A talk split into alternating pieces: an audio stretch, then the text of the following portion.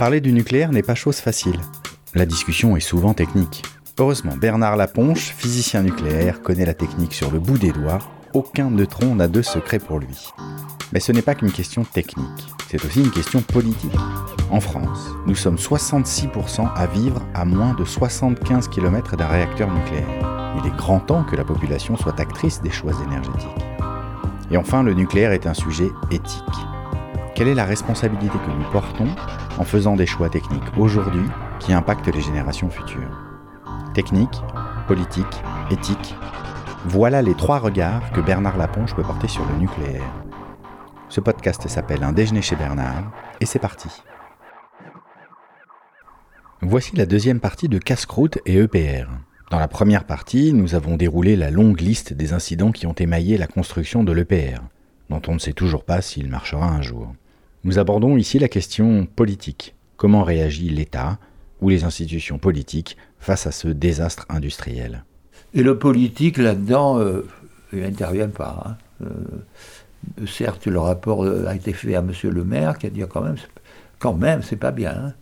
Euh, mais il n'a pas dit, écoutez, examinons sérieusement cette industrie nucléaire, voyons les responsabilités respectives, s'il y, a eu des falsifications, où est le procès? Rien. C'est-à-dire que personne là-dedans ne dit rien. Euh, on fait des dérogations, ben bon. La réglementation dit, écoutez, voilà, vous avez une autorisation de démarrer euh, quand votre réacteur est prêt, mais avant telle date.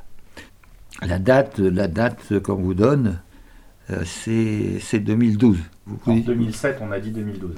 En 2007, on a dit 2012. Bon. Alors, quand on s'est rapproché de 2012, on a dit, euh, le EDF a, dit, vous savez quand même, bon, pas. Donc, euh, il y a eu un décret qui a donné une dérogation pour aller jusqu'à 2017. Ok. Alors que la loi disait 2012. Donc, normalement, si tu, normalement, si tu démarres pas quand tu as dit que tu devais démarrer, on doit faire une enquête publique, parce que ça veut dire qu'il y a eu un problème, que, que, bon, tu peux pas. Ouais, balayer tout ça, dérogation. 2017. En 2017 euh, ou en 2016, ils se sont dit bon, ben, écoutez, on est un peu en retard. Hein. Alors, euh, donc, euh, on a dit, qu'est-ce qu'on a dit 2000, 2020, peut-être un truc comme ça. Et encore, il y en a eu encore une qui donne jusqu'à maintenant, jusqu'à 2022, je crois. Et donc là, tout ce processus, il n'y a aucune enquête de l'État Il n'y a rien, il n'y a rien, il n'y a rien. D'ailleurs, dans toute cette histoire, il n'y a jamais rien eu. Tout le monde a dit, oh, quand même, ah, quand même, il y a des problèmes, hein, c'est pas bien. Hein, bon. Mais euh, il n'y a eu ni sanction, ni, euh, euh, ni, ni, de dire, bah, justement, c'est pas possible, parce qu'on change, des, on change des tas de choses, il y a des trucs qui vont pas, etc. Donc l'État aurait pu dire, écoutez, c'est pas admissible, il faut refaire une enquête publique, il faut regarder où on en est, etc. Rien. Ça s'est déroulé, il y a du retard, il y a du retard, il y a du retard, et, et voilà. Et il a fallu arriver, pas, à 2019, ou oui, 2019, 2018, 2019, pour que quand même il y ait un rapport euh, confié, le, le, gouvernement, enfin donc quand même 2019, ça faisait un moment que le problème se posait, pour dire mais qu'est-ce que c'est que ça? Donc il y a un ingénieur, euh, un ingénieur, euh, probablement du corps des mines, j'en sais rien, mais qui est un industriel qui a fait un rapport sur le PR pour dire mais c'est c'est pas possible, c'est du point de vue industriel, c'est invraisemblable. Et la Cour des comptes en a rajouté du louche en faisant un rapport en disant mais c'est pas possible. Mais, mais c'est tout. C'est-à-dire, voilà, tout le monde a dit, mais quand même, c'est étonnant. Hein. Oui, oui, c'est un désastre. Moi, je trouve que ce qui est fou, c'est qu'effectivement, on n'arrive pas à faire ce truc, ce, réacteur, que ça coûte euh, une somme complètement folle à, la collectivité. Et, voilà. Et, et, ça gêne personne. Bah, en tout cas, ça gêne pas le, pouvoir politique. Oui, mais même, même, euh, même EDF, on n'a pas l'impression que. Maintenant, il dit oui, oui, non, maintenant il faut qu'on fasse attention, on va se réorganiser, etc. etc. Mais enfin, bon, ça n'a pas l'air d'inquiéter de, tellement, tellement, quoi. Aussi bien le parc, l'état du parc actuel que, que l'histoire de l'EPR. L'EPR continue à être la merveille du monde, puisqu'on cherche à en vendre à l'Inde, à je sais pas qui, n'importe qui d'ailleurs. Et, voilà. Et donc, euh, je trouve que c'est inquiétant sur euh, le savoir-faire d'EDF, qui quand même s'occupe du maintien en état de tous les réacteurs qui fonctionnent aujourd'hui. Et alors, j'ai écrit des papiers récemment sur justement l'état du parc aujourd'hui, le, parc existant et en fonctionnement, et c'est très mauvais. Voilà. Ah bah si, on, si, on fait, si on confie le, travail aux mêmes entreprises, c'est compliqué, oui. Et, et, l'ASN, dans des termes plus, modérés mais, mais, peu, dit la même chose. C'est-à-dire le rapport de l'ASN d'activité de l'année 2019 euh, est, les pages 8 à 11 parce qu'il a 400 pages, donc euh, je ne vous conseille pas la lecture des 400 pages. Prenez les pages 8 à 11, ça traite de l'appréciation de, l'ASN sur EDF. Et il faut lire ces quatre pages. Et l'ASN est très critique en disant que c'est pas possible. Et là, je, je crois qu'il ne parle même pas de l'EPA. Il parle du parc, euh, la façon dont le parc fonctionne, avec euh, des équipements défaillants, des réparations qui ne sont pas faites, euh, de mauvaise maintenance, des tuyauteries euh, rouillées qui ne tiendraient pas. Si jamais un, un séisme, pas un séisme Fukushima, hein, un séisme, je dirais, normal, enfin, celui qui correspond aux, exigences de sûreté, eh ben, les ancrages ne tiendraient pas, la tuyauterie ne tiendrait pas, le je sais pas quoi ne tiendrait pas.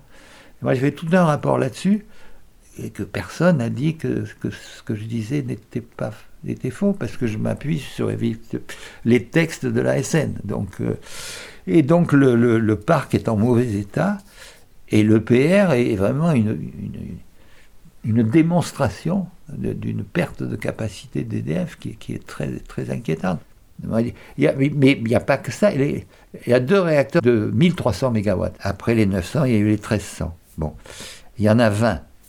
Il y en a deux à Flamanville. Flamanville 1 et Flamanville 2. Ils ont été arrêtés pour des raisons banales, si je puis dire, deux ans chacun. Incroyable.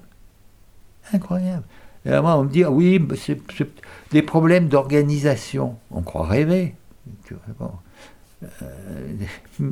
1300 MW arrêtés pendant un an, les deux réacteurs pour des problèmes d'organisation. Non, monsieur, c'est parce qu'il y a eu des trucs défaillants, des machins qui ne marchaient pas, des tuyauteries qui étaient rouillées, enfin, c'est un tas de choses qui font qu'ils n'ont pas marché pendant un an.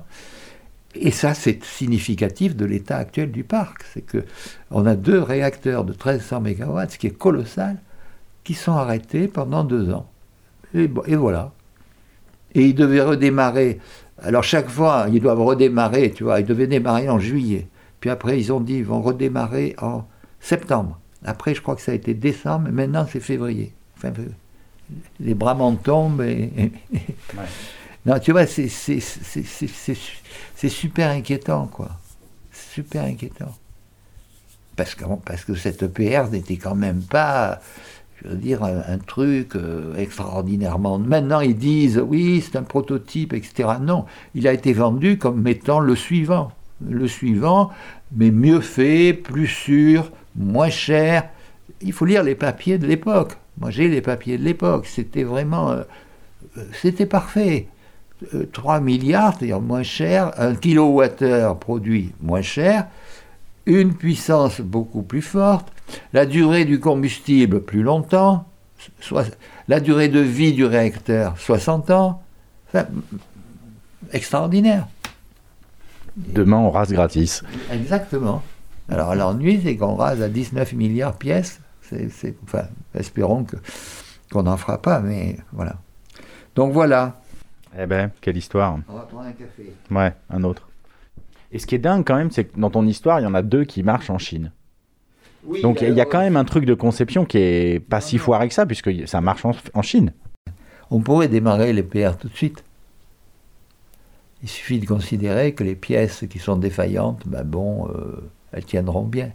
Donc on ne sait pas, on ne sait pas dans quelles conditions sont réellement les deux EPR chinois. Il est très possible qu'il y ait des pièces euh, qui ont été fabriquées, on ne sait pas par qui. Euh, il est très possible que sur tel point, l'autorité de sûreté chinoise a dit au côté, il n'y a pas de problème. Euh, il est très possible que... Enfin, c'est très difficile de comparer et on n'a aucune information. Mais demain, on pourrait démarrer le... on pourrait démarrer le PR avec un, un couvercle qui aurait un peu trop de carbone, euh, avec... Euh, Une soudure qui est, bon, pas très bien faite, mais bon... Ouais, c'est très difficile, c'est très difficile de, porter un jugement. Alors c'est vrai, il faut le reconnaître, c'est vrai, euh, sur la partie construction, ils n'ont pas merdé le béton, c'est clair. Donc ils, ont, ils sont arrivés à respecter les délais. Ils sont un peu en retard quand même hein, par rapport à, ce qui était prévu, mais enfin moins. Enfin, ils ont quand même démarré les premiers alors qu'ils étaient les derniers du point de vue des commandes. Donc chapeau. Mais toute la partie imbécile, c'est-à-dire le béton, ils l'ont réussi. Enfin, ils l'ont fait normalement. Ils ont fait des dalles en béton qui ont tenu il est probable, il est possible que les soudures, par exemple, ils, les aient aussi réussi, parce que c'est des mecs locaux. Alors peut-être les Chinois ont des soudeurs que nous on n'a plus.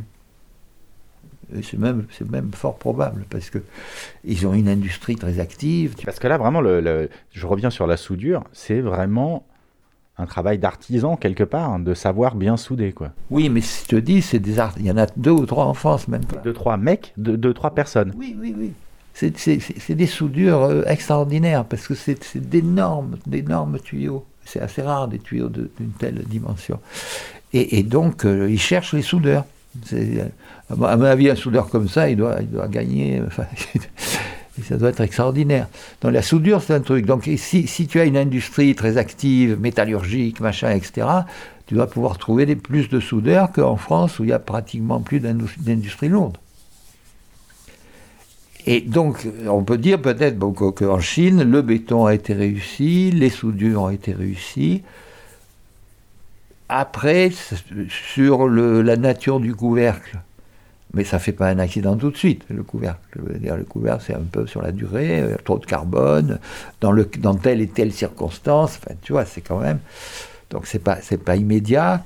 Le contrôle commande, ils ont corrigé le... Je ne sais pas. Sur le contrôle commande, probablement, ils ont corrigé mais je ne sais pas, sur le contrôle, mais on ne sait pas. En fait, euh, nous, on a très peu d'informations. Alors, EDF est couplé avec les Chinois, donc il, doit avoir les informations, mais alors, euh, on ne sait rien, quoi. Sur les, on sait rien. Ce que je veux te dire, c'est qu'on a très peu d'informations. Et que donc, moi, pas de, je ne peux pas dire grand-chose. On constate que les réacteurs ont démarré, on constate qu'il y en a un qui a fourni à pleine puissance. Le second, pour l'instant, je n'ai pas d'informations, peut-être qu'il marche aussi. Il y a des choses dont on sait évidemment qu'elles ont réussi. le, béton, c'est évident. Ils ont réussi du premier. sinon, ils auraient du retard comme les autres. Donc, les Chinois savent faire du béton. C'est pas surprenant, mais enfin, bon, ils ont réussi le béton. Euh, après, comme ils sont arrivés un peu en retard, ils ont pu profiter de, des erreurs qu'on avait trouvées déjà en Finlande et en France. Bon, donc euh, tant mieux pour eux, enfin je veux dire, c'est très bien. Après, est-ce qu'il y, est y, a dans les réacteurs chinois des, des, choses euh, qui sont de même nature, des défauts qu'on a pu dénoncer sur, sur le, réacteur français du type euh, la le, couvercle de cuve, par exemple, qui est un point très délicat, parce que manifestement, il faut le remplacer. Euh, peut-être que les Chinois, parce que c'est pas un péril immédiat, les Chinois ont dit bon, ben, le couvercle de cuve, éventuellement, on le remplacera euh, à une période quelconque. Bon, mais pour le moment, on garde le même. Si, si, et est-ce que le couvercle de cuve a été fabriqué à Creusoforge ou, ou ailleurs parce que c'est très difficile aussi de porter des jugements, parce que euh, tout ce truc est très international. Par exemple, l'EPR, on dit les Français, mais il faut savoir, les générateurs de vapeur, il y en a une partie qui était fabriquée au Japon, et d'ailleurs qui avait ce problème de carbone aussi, pas seulement Chronoforge. Euh, alors, je ne sais pas, par exemple, celui de Finlande, euh, bon, la cuve venait sûrement du Japon, toujours.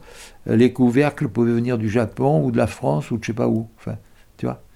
Donc, il y a des fois, il y a des fois où on ne sait pas. en Chine, on ne sait pas moi, personne ne sait, enfin, dans, nos, cercles à nous, euh, si le couvercle chinois, où il a été fabriqué. Et s'il a été fabriqué au Japon, il est probable que ça va. Et s'il a été fabriqué au Creusot, ben, il a le même problème que le, français. Est-ce qu'on a un moment euh, la possibilité que quelqu'un, mais je ne sais pas qui, dise bon, on arrête là, on arrête les frais, ça suffit en fait. Il faudrait au moins sérieusement réexaminer toute cette politique. C'est-à-dire, on ne peut pas continuer à dire, comme on le dit dans, la, politique, la programmation pluriannuelle de l'énergie, les réacteurs actuels vont aller jusqu'à 50, euh, voire 60 ans. Bon, après ça, euh, bon, alors il n'y a pas de décision. Bon, mais EDF, oui, après ça, on va faire des EPR. Hein, on va faire des EPR, bon. Mais quand même, mais quand même, on ne décidera pas de faire des EPR tant que l'EPR modèle n'aura pas démarré. Ce qui paraît la moindre des choses. Oui. Je suis même pas sûr que ça sera respecté. Ça veut dire qu'on pourrait lancer d'autres chantiers euh, il y a une forte, pression pour dire, écoutez, euh, on ne peut pas arrêter l'industrie nucléaire, il faut commander tout de suite des EPR. Bon, jusqu'à maintenant, ça ils ont dit, écoutez, euh, on veut quand même voir comment celui-là il va fonctionner, etc. Mais il y a une forte pression. D'ailleurs, Macron l'a dit récemment, il a fait une visite au Creusot où il a annoncé qu'on allait faire un, nouveau porte-avions nucléaire, et il a dit, euh, oui, faut très sérieusement regarder le lancement de six, six nouveaux EPR. Mais la décision n'a pas été encore prise, et certains disent que quand même, on veut voir comment euh, le EPR de Flamanville va fonctionner, parce que ben, parce que c'est un peu euh, la moindre des choses. Enfin, le plan, normalement, c'est ça, c'est-à-dire les réacteurs actuels vont jusqu'à 50-60 ans, ce qui permet d'attendre, parce que normalement, comme ils devaient, démarrer en 2012, ben, à partir de 2012, on pouvait construire des EPR, et voilà. Bon, maintenant, tout, est décalé de, au moins 10 ans, et, donc euh, il faut que les réacteurs euh, continuent le plus longtemps possible pour permettre de raccorder avec, euh, avec des... C'est ça, c'est en fait que ça c'est... un double problème. C'est-à-dire que l'EPR a créé un retard énorme dans la production d'énergie nucléaire en France, ce qui fait qu'on est obligé de maintenir le parc actuel parce que la relève n'est pas assurée. Donc j'ai fait des études là-dessus, sur l'état du parc actuel, et, et, et, sur donc le, le jugement qu'on peut porter sur le prolongement euh, des réacteurs. Et je dis que l'on entre dans une zone de risque. Je ne dis pas que tous les réacteurs vont péter demain matin. Bon, mais sur l'ensemble, c'est quand même 32 réacteurs qui ont, qui ont 40 ans et plus, petit à petit et plus, euh, sur lesquels, bon, bah, ils ont vieilli, la cuve a vieilli, et comme en plus ils sont en mauvais état, du fait de maintenance, euh, faute d'exploitation, euh, falsification, pièces falsifiées. L'état du parc est mauvais. Donc ce que je dis, c'est si le parc était en très bon état, dire bon, on va voir dans quelles conditions on peut aller là de 40 ans. Et peut-être que certains peuvent, bon, et certains, bon problème. Et le parc est en mauvais état. Et donc, moi je dis, il faut, il faut au moins au mieux, il faudrait arrêter à 40 ans, mais on voit bien que du point de vue de la production d'électricité, mais au moins en arrêter tous ceux qui seraient limites, les arrêter de façon à pouvoir bien garder les 20, ceux qui resteraient. Il faut mettre ça à plat, quoi. on ne peut pas continuer euh, dans une situation où le, le fleuron de l'industrie nucléaire française s'avère un désastre industriel. On ne peut pas accepter ça, quoi. C'est invraisemblable. Je reviens juste sur le, la fin possible ou pas de l'EPR. Jamais aucun homme politique en place, ou même l'ASN, n'a dit si à telle date euh, c'est pas prêt, on arrête tout. Ça, ça n'existe pas, cette parole-là, elle n'existe pas. Mais non, puisque chaque fois on donne la dérogation pour aller plus loin. Euh, il se peut très bien qu'en 2022, EDF aille pleurer, enfin pleurer, ils sont arrivés en disant écoutez, euh, bon, le PR, on a encore un truc, il nous faut deux ans de plus, donc ils ont à, moins que, que la SN soit exaspérée et explose en disant écoutez, ça suffit, ça fait trois fois, la quatrième, c'est bon, on n'accepte pas. Mais il y a peu de chance. Et est-ce que le conseil d'administration d'EDF pourrait ah. dire à un moment euh, écoutez, là, ça coûte trop cher, ça met en péril l'entreprise, donc on ne va pas mettre 3 milliards de plus? Je, te vois bien rigoler à la question. Oui, parce que ça n'existe pas, le conseil d'administration d'EDF. Le conseil d'administration d'EDF, c'est l'État qui n'intervient pas, qui n'intervient très peu parce que parce qu'ils ont tous la trouille, etc. Donc en fait, ils, suivent ce que dit le gouvernement. Il y a des fois, ils ne peuvent pas voter parce que ça peut mettre en mal l'intérêt des, petits actionnaires, enfin un truc à la con. Et puis c'est les syndicats, c'est les syndicats d'EDF qui d'ailleurs s'étaient opposés à l'EPR, mais ça a été fait malgré eux parce que l'État a voté pour l'EPR.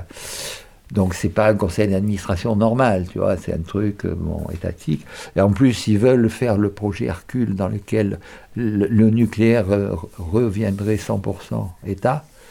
Euh, renationaliser le nucléaire, à ce moment-là, bon, bah, c'est l'État qui décide, et puis il, met un, président.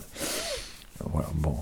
Non, c'est une boîte qui a perdu, qui a perdu de dans ce domaine-là, de, sa capacité technique, organisationnelle.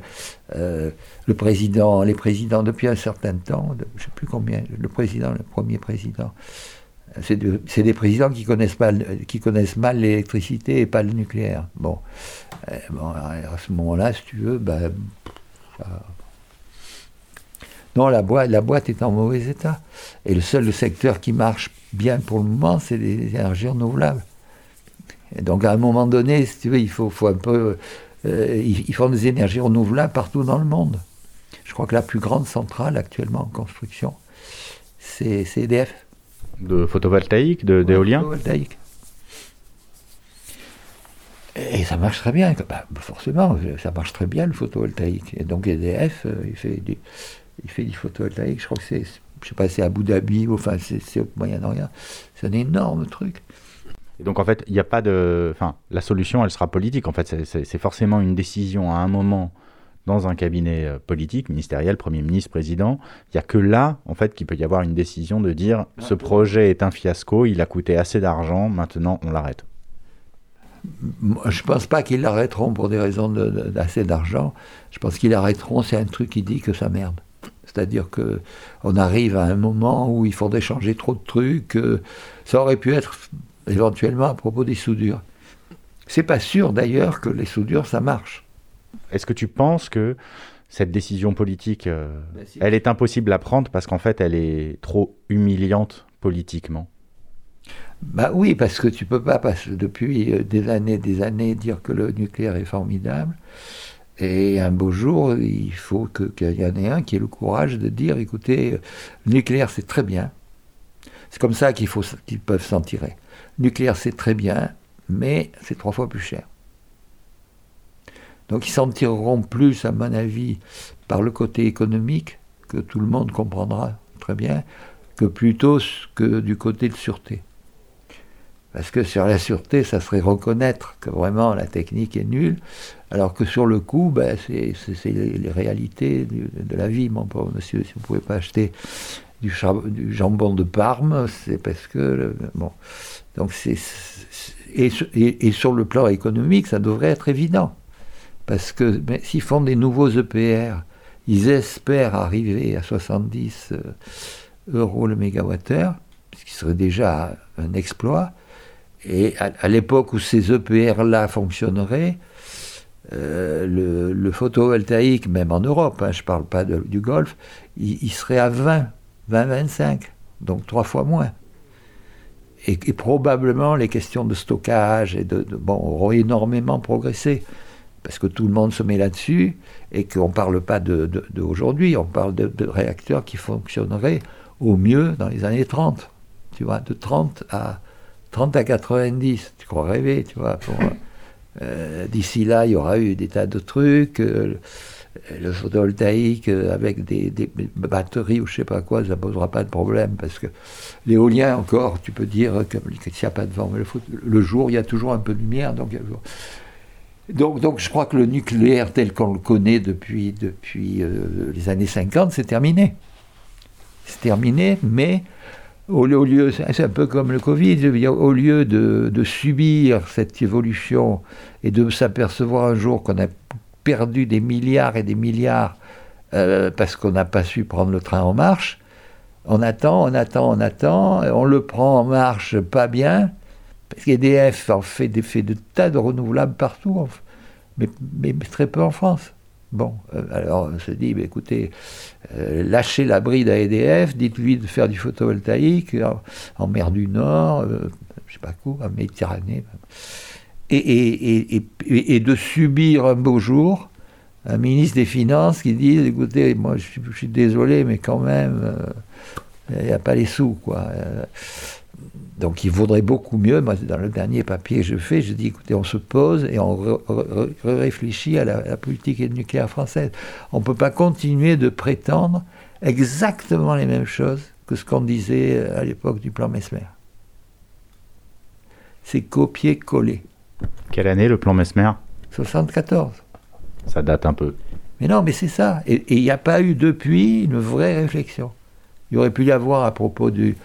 Euh, en s'appuyant sur le, le, rapport Charpin de Supela que Voinet avait demandé, Chossemin avait accepté, qui était un rapport sur la filière nucléaire, et en particulier l'aspect économique, avec trois personnes. Euh, le patron du CEA, bon, qui était donc, euh, on peut espérer, pro-nucléaire, le commissaire au plan, qui était considéré comme entre les deux, et Benjamin Dessus. Trois personnes avec leurs équipes. Hein. Bon. Donc c'était un rapport qui avait de la valeur, qui était énorme. Il y avait des annexes, les gens ont travaillé comme des bêtes pendant un an. Il a été mis immédiatement dans les tiroirs, on n'a plus entendu parler. Il a été remis au Premier ministre à telle date, et vraiment, euh, hein, hein, merci monsieur Dessus, merci monsieur Pelin, merci monsieur. Euh, je sais plus son nom. et point final. Il n'y a même pas eu une réunion des ministres, parce que entre les ministres, il y avait des positions, tu vois, euh, Voinet, Strauss-Kahn, tout ça, c'était pas le même truc. Il n'y a même pas eu une réunion de ministres pour dire, écoutez, bon, il y a ce rapport qui a été fait donc de bonne... Ils sont tous d'accord sur ce rapport, ils ont, les trois ont signé. Il n'y a pas eu un qui dit, je ne suis pas d'accord avec ça, ils ont signé. Donc euh, Jospin aurait dit, écoutez, voilà, moi je sais qu'il y a des opinions, là, on a demandé ce rapport, un an après on l'a, Qu'est-ce qu'on fait? Moi, je demande que euh, ceux qui ne sont pas d'accord avec ce rapport ou me, disent pourquoi. Et, est-ce qu'il n'est pas temps de, revoir la politique, en particulier? Sur le retraitement C'était un sujet important. Ils avaient trouvé qu'ils ne comprenaient pas à quoi ça servait, euh, que c'était cher et que ça, polluait, etc. Bon, euh, pas question, pas question de discuter du retraitement. Et là, dans la politique française actuelle, 20 ans après, c'est les mêmes choses. On prend les réacteurs actuels, on les prolonge euh, au-delà de 40 jusqu'à 50 ans, voire 60 ans. On construit des EPR. Le, combustible MOX qui est au plutonium, euh, qui est dans les 900, ben, au fur et à mesure qu'ils vont s'arrêter, comme euh, il faut garder le plutonium, eh ben, on va les mettre dans les 1300, ce qui pose des problèmes de sûreté. Ok, 1974. Euh, et c'est pas, pareil. Retour vers le futur. Et ça se perpétue de gouvernement en gouvernement. Euh, dont la seule chose, c'est de réduire un peu la, part du nucléaire dans la production d'électricité. C'est déjà ça. Mais, mais, mais voilà, c'est tout. Et, le reste, et comme ils espèrent bien que la consommation d'électricité augmentera, la quantité du nucléaire ne devrait pas vraiment baisser, vous comprenez, monsieur Et donc, euh, bon, on sort un peu de notre sujet, mais le changement de génération avec Macron n'a rien changé sur cette question-là. Ah, le corps des mines est partout, cher monsieur. Donc, euh, vous inquiétez pas. Le corps des mines de, notre, de nos années à, nous, c'est-à-dire il y a un certain temps, eh ben, s'est perpétué joyeusement. Et donc, du, côté de la haute administration, pour le moment, ça bouge pas. Alors, comme beaucoup sont lâches, Peut-être qu'un beau jour, ils vont dire oh, je l'ai toujours dit, c'est trop dangereux, trop cher, il euh, faut faire du renouvelable. Enfin, pour le moment, ce n'est pas le cas. la carrière est quand même toujours liée au fait que euh, le nucléaire, c'est très bien. je pense qu'un de ces quatre, ça va. Alors, il y a l'hypothèse euh, optimiste, c'est de dire qu'un jour, un ou une politique dira écoutez, on, se, on, se, pose, on discute et on arrête de dire, de dire n'importe quoi. Et donc, voilà comment on va organiser la sortie du nucléaire. On peut sortir du nucléaire en 20 ans sans problème. Bon, tout le monde sait ce qu'il faut faire. Non.